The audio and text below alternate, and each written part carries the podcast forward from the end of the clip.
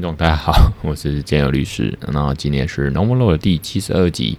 那这个节目呢，就是在讲一些除了律师生活的经验分享以外，心得分享以外，就是讲一些资讯法律的一个节目，然后以资讯法律为主。因为我现在发现这几年来，我的研究、我的热情、我兴趣在资讯方面、网络法方面。所以有别于其他的呃节目或者法律节目、律师节目，可能我主要专注在这边。那有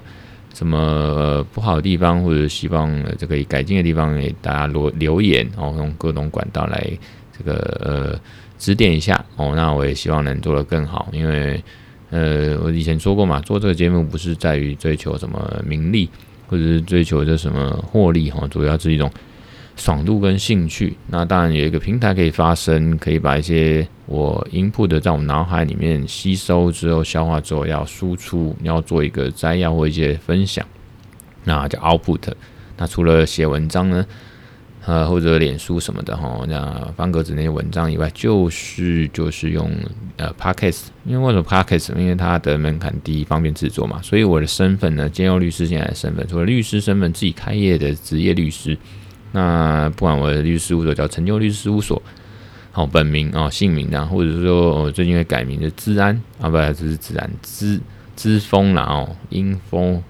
Frontier 哦，那法律事务所 Law Law Law Firm 嘛哈，资风法律事务所哦，这个自己工商自己的这个服务一下这样子，所有的身份的律师，那顾问当然主要是法律顾问然后。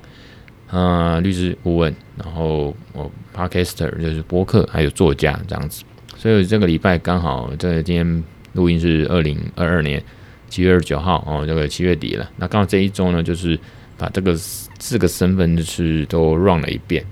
然后呢，当然希望呃，像我的脸书的公开的简介就是啊，律师除了 happy 那个 hashtag Happy Jurist 以外，然后一些 icon 嘛，然后就律师斜杠顾问斜杠。啊，播客斜杠作家斜杠，但其这个所谓的斜杠的真正的严格定义是，他能因此而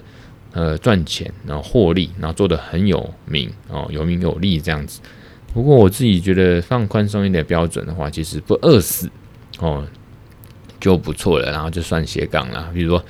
律师顾问，那当然主要收入来源，那你说 Podcast 的嘛，多少有点钱吧？不是因为我上架就有钱，他又不是 YouTube。啊，YouTube 就是你上架，它会按照流量，那你只要不是黄标什么的，你就是正常，那它的点阅率就是会分润给你哦，这是 YouTube 的机制。可是 Podcast 不是不是这样啊，相对于去中心化一点，所以它可能收入了。我可是我知道我那个 host hosting 那个主要上架是以商案为主，商案好像有在倾向做这个像 YouTube 一样哦，你点听或点阅就会有收入。哦，分论好像有这样，可是有没开始我不知道，我也没去参加那个机制啊。吼，那他可能会想办法帮你招募安排一些，呃，当然也要我们呃主持人同意，然后可能会有些广告插播吧，好像有这样，我好像按呃同意，可是目前好像没什么效果，可能还是呃点听率不够高吧。吼，像热门节目在 Apple Park 的前面要排行。前百大、前两百大，大概每一集都要好几万的这个收听啊，收听次数。哦，总之就是这样啊。作家呢，可能多多少少有什么，嗯、几千块之类的吧。哈，就是呃，就是 case by case 嘛。哈，然后这个人家愿意呃这个邀稿，那有时候会给你稿费，或者是说我们那种方格子这种平台，那订阅经济这种情况下呢，人家订阅。哦，就有点收入，不过那个东西就是根本养不活了，哈，所以还是做兴趣。那希望当然呃可以一直做下去哦，这是我的热情跟兴趣所在。然后呢，呃，今天呢我们这个要讲什么？哦，这个今天虽然主题主要还是讲法律人与 AI 治理这个文章。哦，那我们前面有两段呢，啊，当然还是一个节目预告。我节目预告我大概会讲说，我后面。然后几集的主题，那喘口气 我看啊。上次录音好像我记得，我不知道为什么莫名其妙，我的办公室就是录音的地方那个冷气好像不见了，所以我上一讲越录越闷，然后越快要断气。那我可以把它录完，其实也蛮佩服自己。上一集讲了快一小时，那今天加加快一点了哈。啊总之那个之后的节目预告就是，呃，题目有有三个啊。嗯，虽然我不是科学家，但李嘉图合约听起来不错吧？反正就是在讲李嘉图合约是一种智能合约二点零，我觉得大家可以听听看啊，蛮炫跑。然后再来一个是讲数位中介服务法，就是现在台湾像 NCC 有提出一个数位中介服务法，就是针对了 YouTube 啊、哦、脸书啦、哦、d c a r 啊，很多很多提供这种网络平台服务的，不管是呃储存呐、哦或者社群呐，或者说这个这个云端呐，好啦很多，然后那个就是有一个真的法律去去把它明文化哦，规范一下。然后那主要还是针对这个言论自由跟违法的假讯息。那现在法律呢，能不能用？能用，可是有点散。我觉得很大概就是这样，然后就是遵循那个欧盟的一个数位服务法哦。之后呃再专门讲一下，有这样的文章。那再一个就是嗯，上礼拜其实有提到哦。那我之后那文章就是与孩子们神游这个司法博物馆与元宇宙法律。那这个文章我有特别写了一篇。然后呢，呃，当然，直线内容我之后会当主题来一集来讲。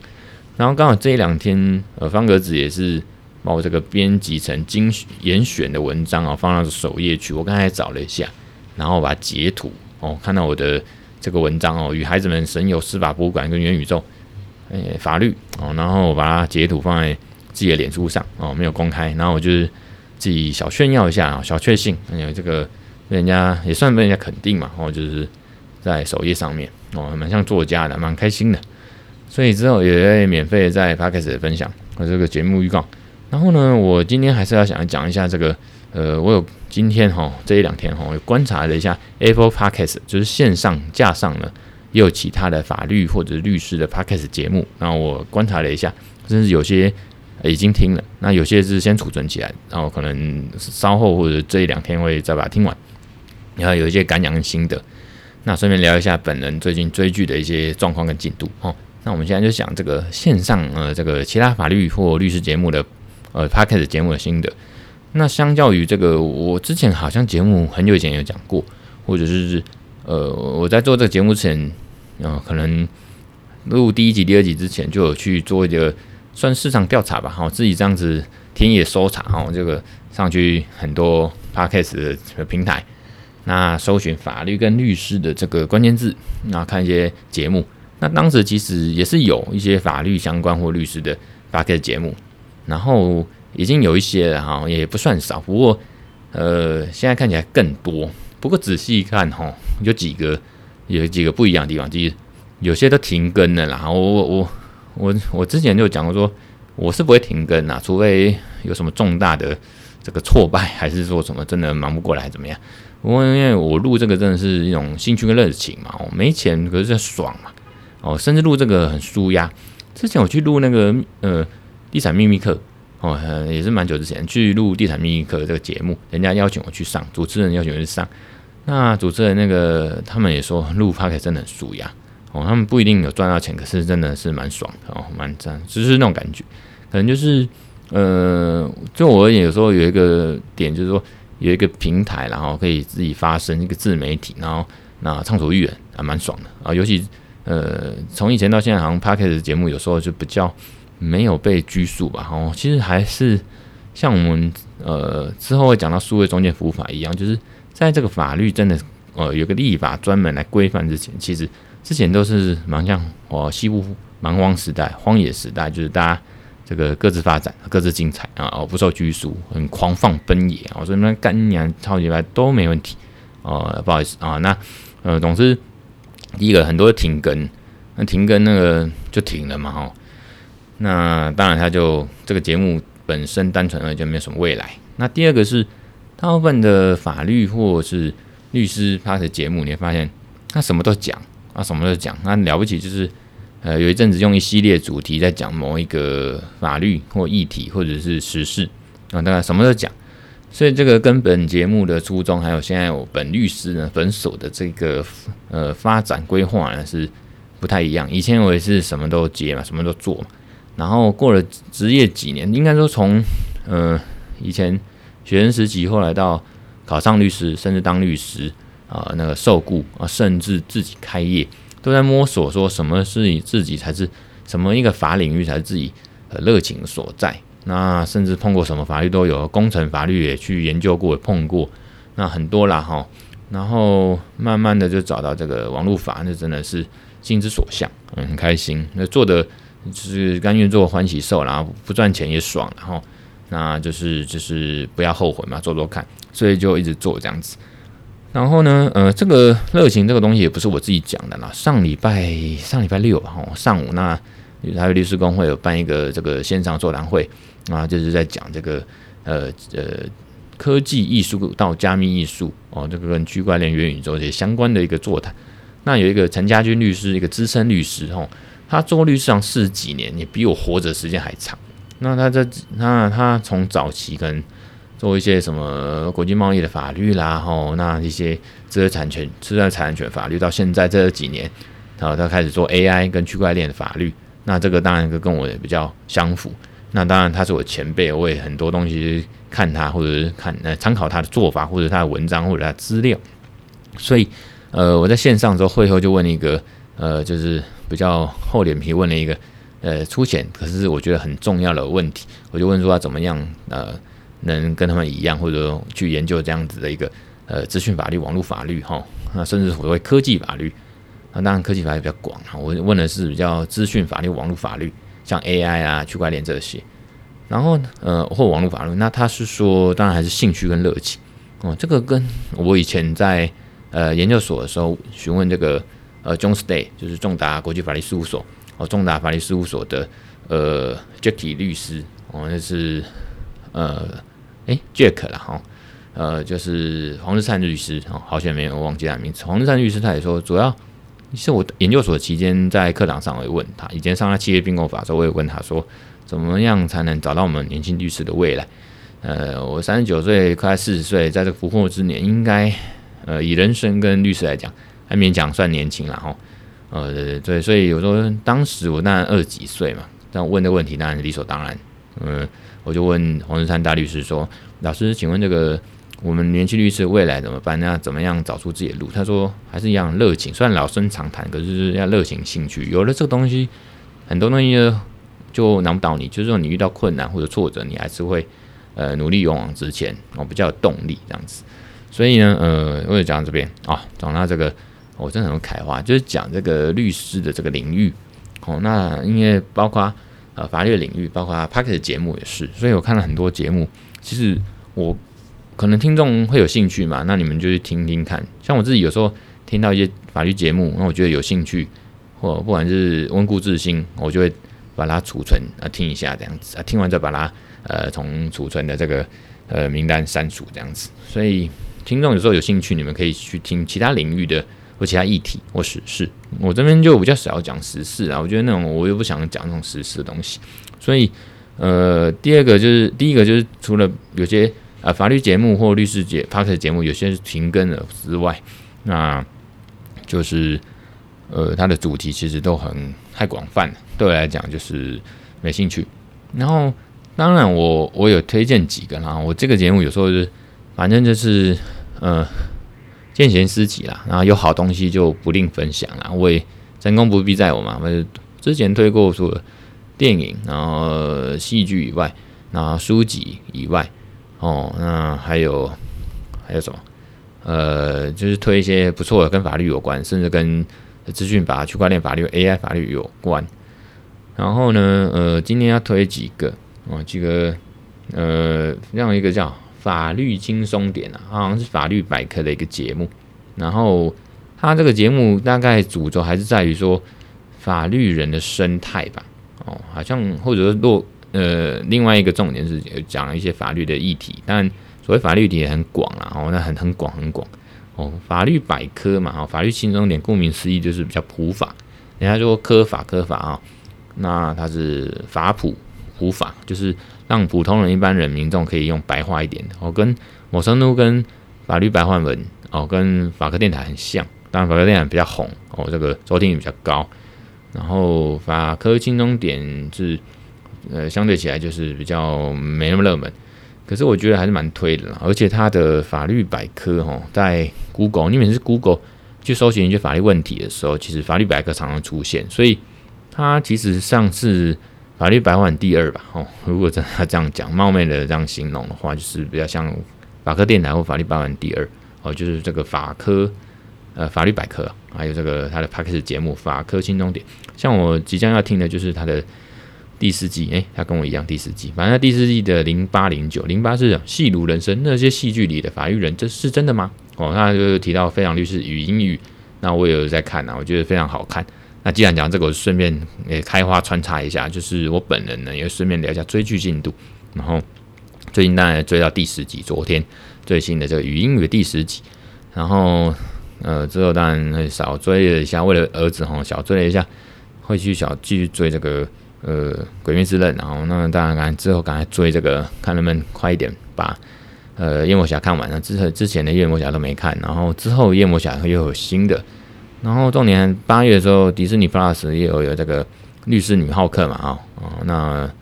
那个也是像漫威影集里面的律政剧吧，所以而且里面律师女浩克里面会出现那个呃夜魔侠啊，因为那都是律师嘛，哈、哦，所以最近就是忙着追这些了，哈。那讲回来，呃，等一下再讲那语音。总之，那个法 法科轻重点，然后它的第四季 EP 九就是法律人登山各自努力哦。那可能就是就是法律人登山各自努力，就是兄弟干登山各自努力意思哦。就是大家都一起，可能在讲开业的律师，大家都朋友，然后各自努力吧。哦，大概这样，我是听得这样，所以我觉得这个蛮有趣的，就是让除了像一有别于一些。呃，律师或法律的呃拍的节目，在讲一些法律议题，或者是讲解法律哦。那这边呢，他是比较在讲一些法律人的生态。那可能可能有些人对法律人有兴趣，可是我觉得这是小众中的小众，就是 Podcast 本来就是一个小众的一个市场，一个呃这个收听市场。因为你在讲这个法律人的这个生态，其实某种我的节目也是这样，小众中的小众，像小众哦，含金量不高。哦，所以更少人听。当然，我在精益求精，努力改善。然后之前那个人这个口条，还是这个节奏，还是这个呃内容不够具体，怎么样的哦？所以呃，就比较冗长或者没重点，很松散。那尽量改善吧。我觉得这个也是自己一个成长。那另外有一个是家事法官没有告诉你的事情，他的 Podcast 节目叫做《家事律师》，什么理性与感性啊？我我靠，点进去看一下。呃，家事律师理性与感性，他的图案是这样写。那他的脸书粉丝页是家事法官没有告诉你的事，然后他也有出书。然后呢，他以前是家事法官，现在是家事律师，他是杨晴祥，杨晴祥律师。然后，那我觉得他写的一些文章，不管是他写在我们律师杂志里面这种给我们律师看的，还是说写在呃网络上的一些比较法普啊科法的这种东西的，我觉得都不错。然后。啊，我觉得他是一个很好的家事律师，所以，呃，如果真的你有家事呃案件，然后觉得、早上我觉得我不 OK，那你可以找他，因为人家就怎样能做做家事的嘛，哈。虽然我家事有在接啦，哈，也也接了不少，可是，可是我觉得，呃，真的，你是说我专精五样，那人家专精一样，那当然我觉得还是程度上有差，你可以去问问看这样子。所以你看，像我最近就是储存他一个有关继承的哈、离婚的嘛、会面交往的哈，那些可能比较实务的东西吧哈。然后我听这个目的只是想说听听看有没有什么新的，然后那可不会用快速把它听完。然后呢，呃，有一个节目，呃，当然法客电台这个很有名啊，这个不用多讲。最近我刚听完他们第什么政治归政治七十六。哦，这么台海两岸若开打，我们要怎么办？我有沈博强，呃，那个老师，就是铺满老师。然后，呃，一个叫 Lost Note，Lost，呃，不好意思，Lost Note 的话，它这个节目是，呃，主要在讲一些法律科技，那当然也会讲一些法律的，呃，业界的生态哦，大概是着重在这样子个领域啦，然后法律科技，然后科技法律这样子。哦，那像它这个比较新的一集是。讲 ESG 是什么？好，跟法律人有什么关系？那请了企业中心的一些主管来来分享啊，副总来分享。然后 Law Snow 啊。那最后讲一个就是这个呃，有一个叫法律值多少哦，这个职业的职。那他这个也是顾名思义，就专门讲律师生态哦。譬如说他比较新的一集，我看已经四月九号，这个停更停了很久啊，怎么样？就是我他。这一集在讲什么？浪浪漫派的律师就是艺人职业大解密。我刚听还没听完，我就想听听看他是不是跟我一样，还是听听看有不一样。他是个新手爸爸啊，什么悠悠就是呃，就刚才讲法科电台算是主持人之一吧哈。那个什么什么江浩佑律师，然后佑律师。然后呢，嗯，我知道这个佑佑律师也是因为我听台法科电台啊才知道这个佑佑律师。然后呢，他就像这个节目，我之前听他的节目是听呃。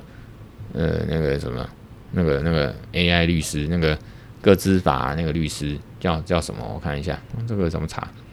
呃，新的要去点进去还真难点。律师值多少？哦，有了。哎，之前我听了他那集是讲叶奇新律师，然后就达文西法律事务所，你看名字很特别，一听就要听听看的嘛，哈。所以这几个节目我觉得都还不错。那当然，这种小众中的小众，我觉得，呃，除了法客电台了，哦，其他的。呃，律师跟法律节目比较没办法，呃，这个排到什么很热门的前两百大这样子，我的热门排行榜。可是我觉得，这个如果要推荐，呃，这个呃其他的法律或律师的拍的节目，我推荐这几个哦，大概是这样。那刚刚讲的那个主题哦，之后节目主题也算是带过，所以我就不讲。那我们讲稍微讲一下，呃，语音语，好吧？然后讲讲语音语。我昨天看到第十集，我就会发现这一部戏，我刚才还发了一个脸书个人那个现实动态，我觉得真的是好久没有看一个律政剧哈，呃，应该说律政喜剧这么入戏，我这么投入，哦，真的是很感谢这个多伦多黑吃黑律师，就是语音语律师，倒着念正着念都一样的这个语律师哈。那为什么说我会这么入戏？因为他真的是外行看热闹，内行看门道，他的呃。外行应该说，大家会看一下他的一些挑选的一些案例跟社会议题，因为听说它里面，因为像像这种律政剧，包括我们台湾啊，之前我也稍微算是批评过的一个呃戏剧，叫做《正义的算法》，他们其实都会呃找这个正牌的律师、资深的律师、知名的律师来当法律顾问来指导一下里面的内容、戏剧的内容。那像包括。呃，我们娱乐剧里也是这样子。那语音语律师他也找了呃法律真的律师当法律顾问，那就挑几个案例。所以外行人呢，或者法律素人，他们可以看里面挑了一些社会议题或个案哦，像他常常讲的就比较社会弱势的啊，一样自闭症的啦，吼，它里面有一集讲自闭症，然后也有讲这个比较呃所谓的弱智或智能不足的，好，那也有讲一些。各色各样案例了哈，然后我觉得他在呃怎么讲，他的社会议题，我觉得这个所谓大家民众哦吃瓜的这个民众喜欢看这个所谓的公平正义啊，他就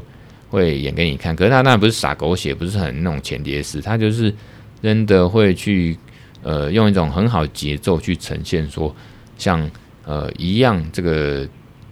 我讲说，本身这个主人语音语律师他就自闭症，所以他在法庭上或者他在接案的时候，他在客户互动的时候，其实他就会有一些呃社交社会议题，就是这样的律师这种人哦，那能不能当一个好律师，能不能被社会接受？因为他有一个议题是，不管他是不是律师，就算他是律师，在一般认知社会上算是比较相对比较崇高或者相对比较受尊敬的时候，可是是因为他是自闭症，所以。是不是就不够格？是不是就有问题啊？谈恋爱不行，因为他是自闭症，所以像这种就是一一般法律素人去看，那我当然我也看得蛮入戏。那更入戏的是内行人看门道嘛，他很多法庭的这个法庭活动或者交互诘问，因为他也都挑选案例，除了好像第二集是讲呃这个什么滑落的婚纱嘛，是讲民事的赔偿，然后好像第四集啊第五集是在讲那个。呃，赠与契约嘛，哈，比较民事。其实的啊，还有第六集是讲专利，哦，这比较比较特别。然后一些诉讼程序，然后主要大部分你看都是讲刑事。那刑事当然就有交互结婚哦，当然民事也有一个结问啊，只是刑事交互结问大家比较爱看，不知道为什么哦，就是比较好像就是紧张吧，哦，比较严肃吧，哈。那你看你这个交互结问，它其实很多眉眉角角哦，真的跟法律都很相关。那因为台湾跟韩国的法律其实也不会差到哪里去啊，其实都长得蛮像。那甚至呃，像现在已经七月、八月，明年二零二三年，呃，这个紧锣密鼓就是要上场这个国民法官法在台湾。那其实这个制度有一点点类似，有一点点类似，然后这个像语英语里面讲这个陪审团哦，就是有一点点类似。那呃，所以你看看它整个呈现哦，就是就像审判长呃陪审团啊做了一个到底有罪无罪决定哦，好像呃这个这个粗略来讲，总之这个不能破过破那个暴雷。总之那个法官好像还是可以做一个呃认识用法的一个决定。那当然跟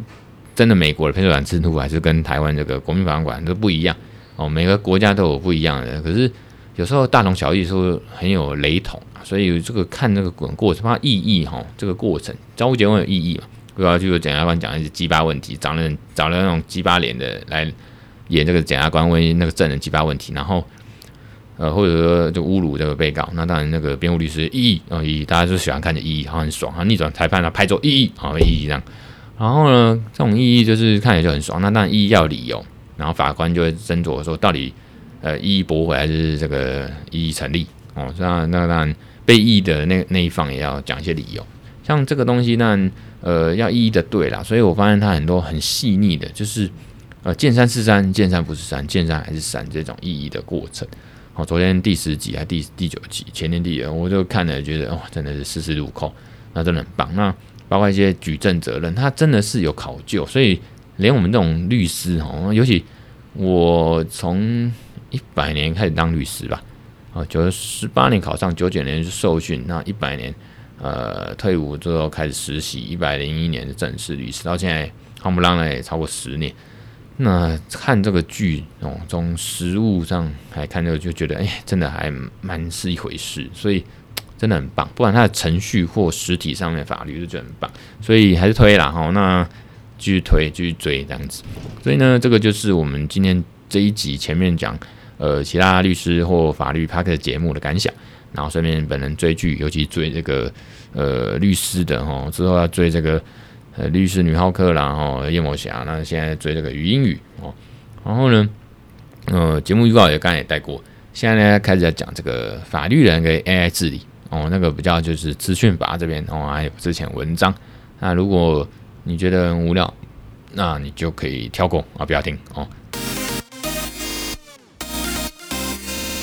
那现在就开始讲这个法律人跟 AI 治理啊。那因为我之前有在研究，稍微看一下什么叫 Smart Contract 跟李嘉图合约哦。那但后面有一集会讲这个。然后呢，我当然还是要去关心一下 AI，然后。毕竟我像我论文，我就有写到 AI 的法律、AI 著作权。然后呢，呃，司法界呢或者实务上也是有 AI 的这个技术的应用。所以，呃，除了现在很夯的这种区块链法治，应该讲很夯也只是我们小众某些人在关注或关怀研究。主要这个 AI 治理这种技术怎么样在法律的呃这种法治环境或法律体系。哦，然后这样的 legal 所谓 legal tech 就法律科技跟职业上面的帮助哦，有息息相关的哈。那所以我们接下来就是短短的时间，我们来尽快讨论 AI 法官或 AI 律师他的现在跟未来。那我们法律人又要怎么看待跟使用 AI 呢？就是 AI 治理哦。第一个，大家有没有听过这个 AI 侵权判决预测系统？哦，不知道有没有看过、用过、听过哦？它就有个连接了哈。你的 Google 上寻上网搜寻，呃，AI 辅助侵权判决预测网页哦，有个系统网页。那它是用清华大学去执行科技部 AI 哦这个计划，然后有一个成果出来，就是一个测试网页。那这个计划是使用这个司法院啊，它公开释出的一个很多判决书作为一个训练资料。大家知道 AI 要喂它资料嘛？那我们要喂 AI 资料，要喂它。哦，data training 这样子，所以呃，运用这个 AI 的一个自然语言处理技术，哦，就建立一些模型。那针对一些司法案件啊，预测可能的判决结果，那提供给我们案件当事人做一个参考。也就是说，我们喂养喂养 AI 哦，让 AI 去阅读大量过往的一些案例，然后做出 AI 判决预测哦，有这样的一个系统。那目前这个系统它只能处理说离婚后父母双方争取孩子的呃抚养权，你其实监护权哈的一些案例，然后它去增加这个预测结果的可靠度。那因为我自己手上现在有案件嘛，以前到现在都有处理，然后我自己用过之后发现蛮有趣，就是什么有趣呢？因为预测结果还算精准哦。像这种案件哈，就是呃离婚案件，然后这个小孩的监护权。这个我们律师也是先了解当事人之间的经济状况哦，孩童个人意愿如果比较大一点，或者说这个呃父母跟小孩这个互动的状态啊，可以勘测他客观上面的一个行为结果，看你主观上面的一些个人意愿，然后还有他们平常的相处关系啦，或者说主要照顾者啦，哦居住评呃环境评估哦，亲友支持系统哦，有没有什么亲朋好友可以来？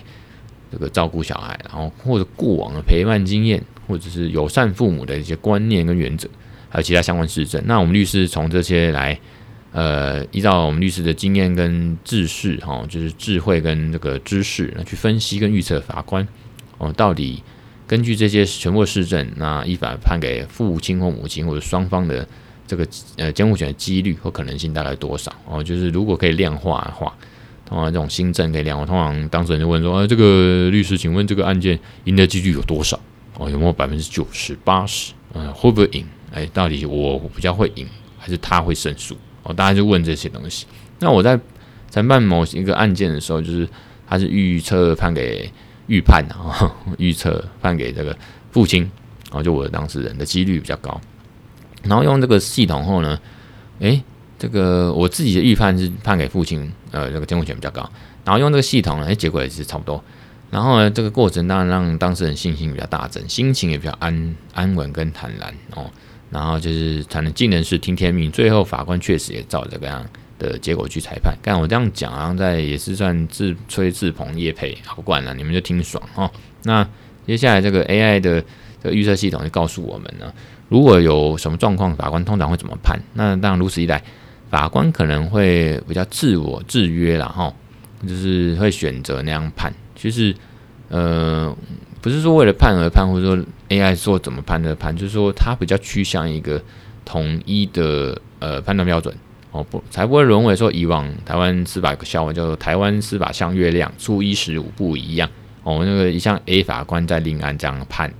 然后这个 B 法官在这个案子却判不一样。那到底同一个法律呢？为什么有甲说乙说丙说？所以通常我们实务上也会追求说一个比较统一的一个判决标准，让人民也比较能预预见跟预测，然后去守法嘛。不然侥幸心态，搞不好我干掉了某个人呢，那个因为情况怎么样不一样，所以我就可以判无罪啊。通常就是人民不欲都不乐见这种呃司法怎么好像。哎，怎么情况不一样？就就就就，反正就是判的不太公平的感觉。我有时候说法感，或者所谓的正义，当然就所谓的正义的算法，然后就是大家的正义不太一样。总之，是我们尽量有个呃法明确性或者统一的判断标准哦，趋向一个一个绝大多数吧。哦，跟 AI 一样，一个绝大多数。嗯嗯。所以从这样 AI 工具使用呢，我们使用在司法的体系跟环境里面，对案件当事人哦、律师或法官之间，确实还是有帮助，有这个注意了哈。所以呃，达成这个 AI 科技，这个以以人为本嘛，哦，以人为本为目的啊，不是说凌驾我们人类法官呐，或整个司法呃实务运行的系统哦。所以就是这样，所以我们也提到说，AI 法官有这个可能嘛？哈，在很多案件的事实确定后，那因为就算事实确定哦，可是你法律的适用跟解释有很多多义性，就是很多可能性、多种意义的可能性。那所以要选择哪一种解释，法律解释，那有时候往往涉及到价值判断了哈。价值判断就讲到人嘛，哦，这个有时候很难用 AI 法官来达成，因为还是要用人来做一个价值判断。那比较能用程式化，透过 AI 啊去完成所谓的 AI 法官这种数位化的判判呃审判工作。可以，也就是说，可以由 AI 法官取代的，就是比较像是量刑。我就是说，呃，价值判断，我人类法官依照法律，我觉得这个是有罪的。然后有罪之后，那当然要看你的刑度程度是多少。那我们纵观 AI 这个技术在司法实务上面使用跟治理呢，呃，量刑是在国外跟国内都很积极尝试项目，因为比较好做能做，比较没有争议，可是又真的能帮助到我们实务上。比如说，同样一个杀人哦，杀人结果杀人既遂啊，有个人被杀死了，那我量刑我到底要是要判这个无期徒死刑、无期徒刑，还是七年以上、十年以上呢？哦，还是能不能这个呃呃缓，就是说这个那酌轻量刑呢？哈，所以除了刚刚提到说这个 AI 人工智慧哦，协助家事判预呃判决预测系统有个厂，哦可以预测父母离婚后这个子女的亲权判给谁以外，呃，美国法院也有运用一个叫 Compass C O M P A S 这个系统推估过呃推估被告再犯率。哦，这个然后决定他的量刑来判轻判重。那当然有一个著名的，就是爱沙尼亚的 AI 法官。不过这个 AI 法官只是处理一些小型诉讼案件了。哦，那为什么我们法界会希望借由 AI 作为量刑依据呢？那除了要分担跟消化这个呃存积积存已久的案件，那你也知道我们台湾，就我不负责任的说啊，之前所知就是像台北地方法院一个法官可能一个月就一一百件新案。那他呃每个月一百件新案哦，那累积下来好几百件，几个月下来的好几百件，那你每个月能消耗掉的可能就了不起七成八成哦，也就是七十件八十件，那每个月等于说二十件一直追加累积下去，那很可怕了。所以呃有一个说司法协案工厂就是法官跟检察官了哈，所以这个 AI 这个作为一个技术跟协助啊，可以希望在审理的时候呢。这个法官在个案的具体个案审理呢，也比较轻松一点哦。啊，有个判决上面统一标准哦，类似案件就做类似的判决结果跟处理嘛。哦，这个是法律所追求的公平正义哦。那所以呢，呃，AI 这种量刑系统的，就我们没办法代替人类找了一个完美或唯一或没有偏见的判决，毕竟它是从经验创造出来哦的东西然后。那这些资料、这些东西，就是人类社会如何解决这个分证的经验哦。啊，供大家讲，我也不知道哦。那下一个呃，讲这个 AI 律师。那大家听过 Ross 律师吗？哈，他其实美国的一个属于弱 AI 的城市。什么叫弱 AI 城市？你手机里面那个 Siri 就是弱 AI 城市。哦，就是就是比较弱的啦，哦不是强 AI，强 AI 跟人一样可怕了哦。所以。呃，律师 Ross，美国的律师 Ross，他就利用 IBM 的 Watson 电脑的分析系统，它就是一个分析系统，然后一个 AI，然后它也是经过长时间对大量案例的进行统计跟分析，也是喂了很多案例。那这个律师 Ross 这个 AI 呢，它的学习哦，知道训练之后呢，就知道如何用所谓专业律师的身份帮客户提供服务。这样讲也是蛮抽象哦。那就是比较像是助理律师这种嘛，查查判决啦，还是说判这个 AI 弱势律师可以呃从大量案例知道说呃这个案件大概结果怎么样，有哪些案例这样子，很像 Junior 哦那种或实习律师那种哦那种菜鸟律师哦初阶律师在做的事情啊，所以节省我们资深律师的一些一些时间嘛哈，然后可以做一个更好的一个。处理跟判断这样子，所以目前各国包括台湾哦，那个办过一些人工智慧法律的研讨会，我觉得专任呃文章书籍哦，一些意见的结论，大多都认为说几个呃大概八大点吧。第一个，你基于这种专业知识哦，这种数据分析，你可以让法律 AI 有更高水准跟等级。OK。第二个说，人世间的复杂的法律推理，永远还是人类的权限，就像一些价值判断，我价值判断，除非这个 AI 这个人哦，进化到像电脑或者小说里面那种跟人一样的思维，那有些伦理或者有一些价值判断哦，这个它能达到这样程度，才跟人类一样，那就是那时候可能才能考虑让 AI 这种我们说机器人好了，这种法官呢。机这种法官呢，才能去做判断，否则还是人的权限，以人为本嘛。刚才讲过，那新人或之前的菜鸟律师呢，呃，可能透过 AI，它可以快速获得二十五年的理论经验哦。就是，但从业二十五年的资深律师或许不会使用 AI 哦，这是有这样的看法。然后助理律师跟刚才讲的初级律师，可能就被 AI 律师取代，因为我刚才讲他比较是。呃，辅助型的，呃，之前的哦，帮忙找资料的这种工具人哦，所以说说，Junior 这种或 associate 这种，反正就助理助理律师 assistant lawyer 嘛，哈，这种律师呢，这个比较会被 AI 取代。那未来的电脑其实也不会完全取代律师、司法官啊，律师呃司法官就是检察官、法官。可是机器人助理与律师、司法官他们会有一种人机协一哦，人机系统、人机合一啊，哈，不是人马合一，人机合一，他们还是有一种哦无限的一个发展的前景跟想象哦，就是。机器人或 AI 跟真的人类律师、司法官一起去协作这样子，那呃，其他的，所以说有人说立法应该规定说机器人不能担任法官啊，因为坚守司法是人类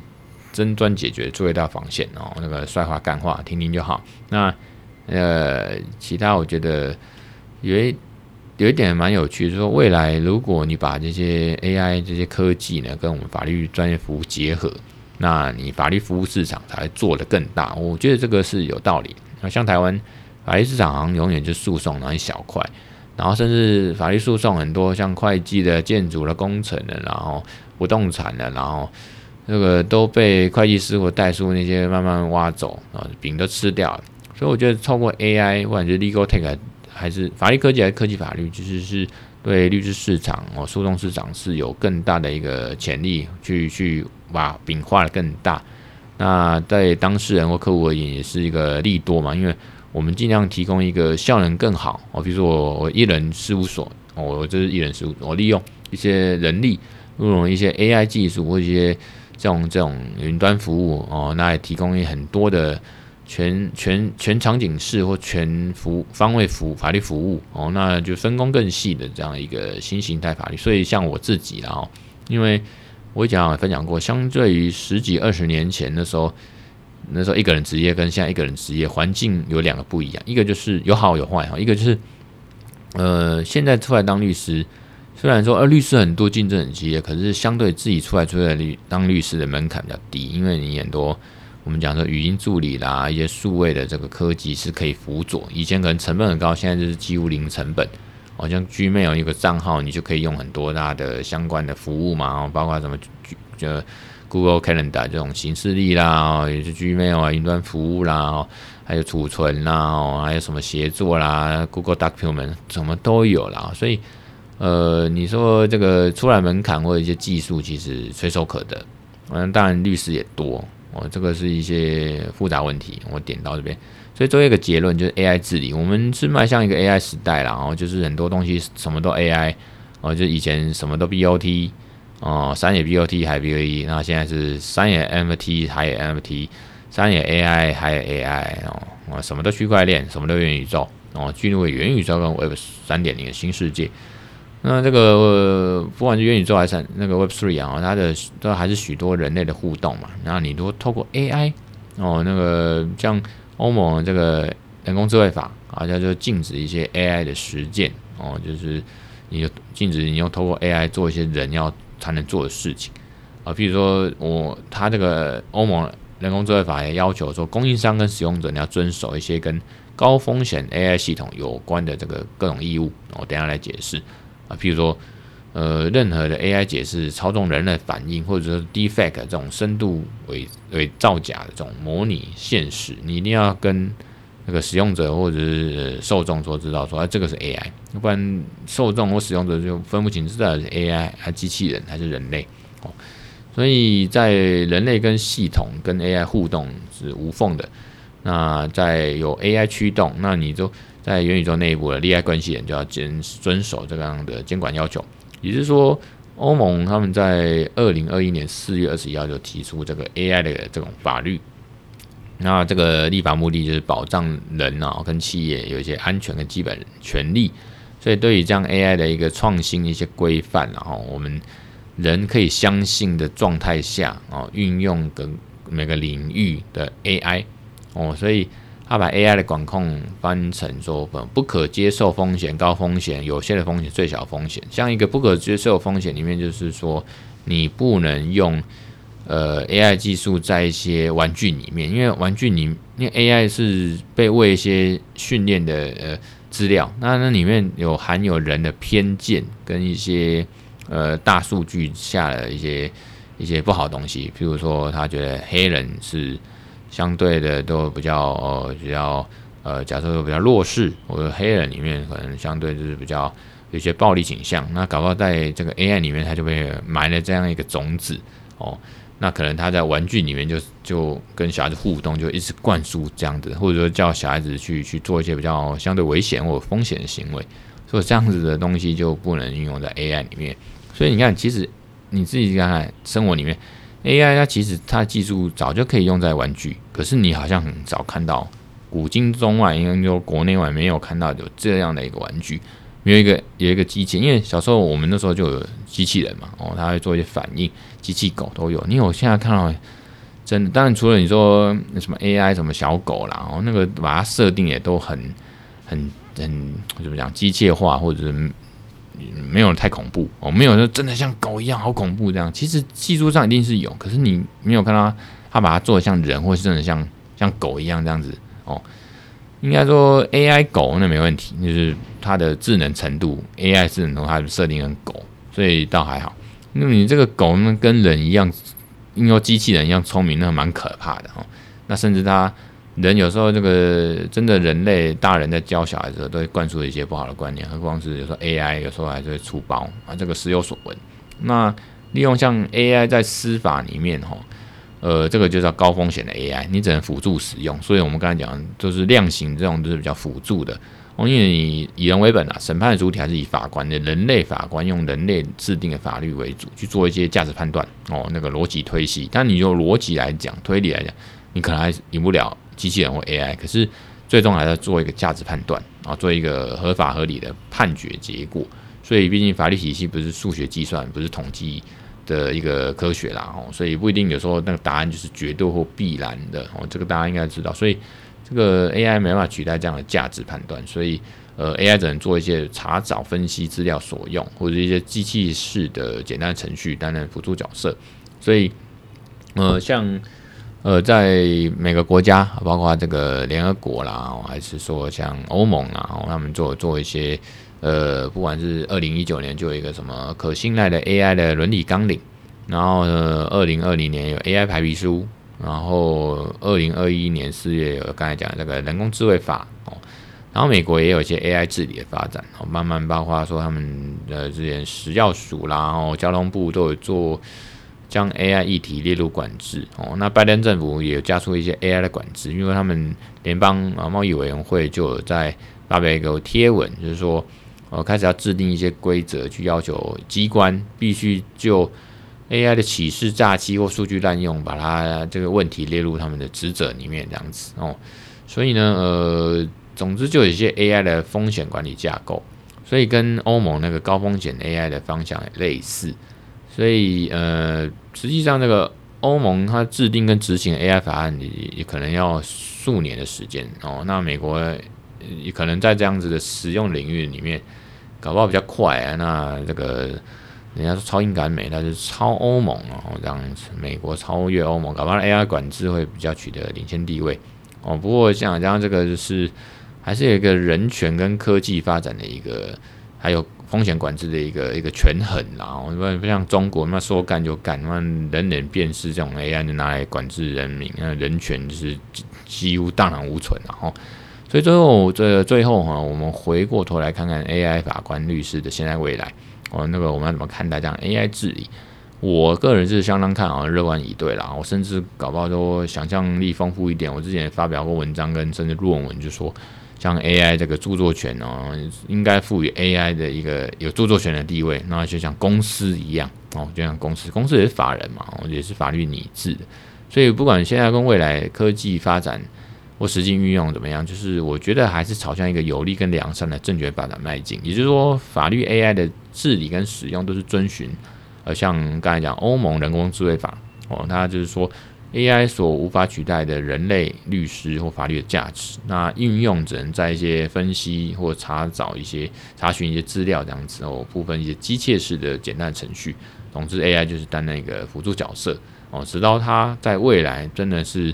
就像以前呃罗宾威廉斯吧，已故的这个呃演员罗宾威廉斯演过一个叫《变人》，里面那个机器人真的就到了一个 AI 比人还人哦，比有个神的这样这样程度呢，那当然就是 AI 跟人已经没什么两样了。哦，那个时候可能我们做股的时候可能在发生事情。哦，以上这就是今天的 Normal Road 第七十二集。哦，我是金佑律师。那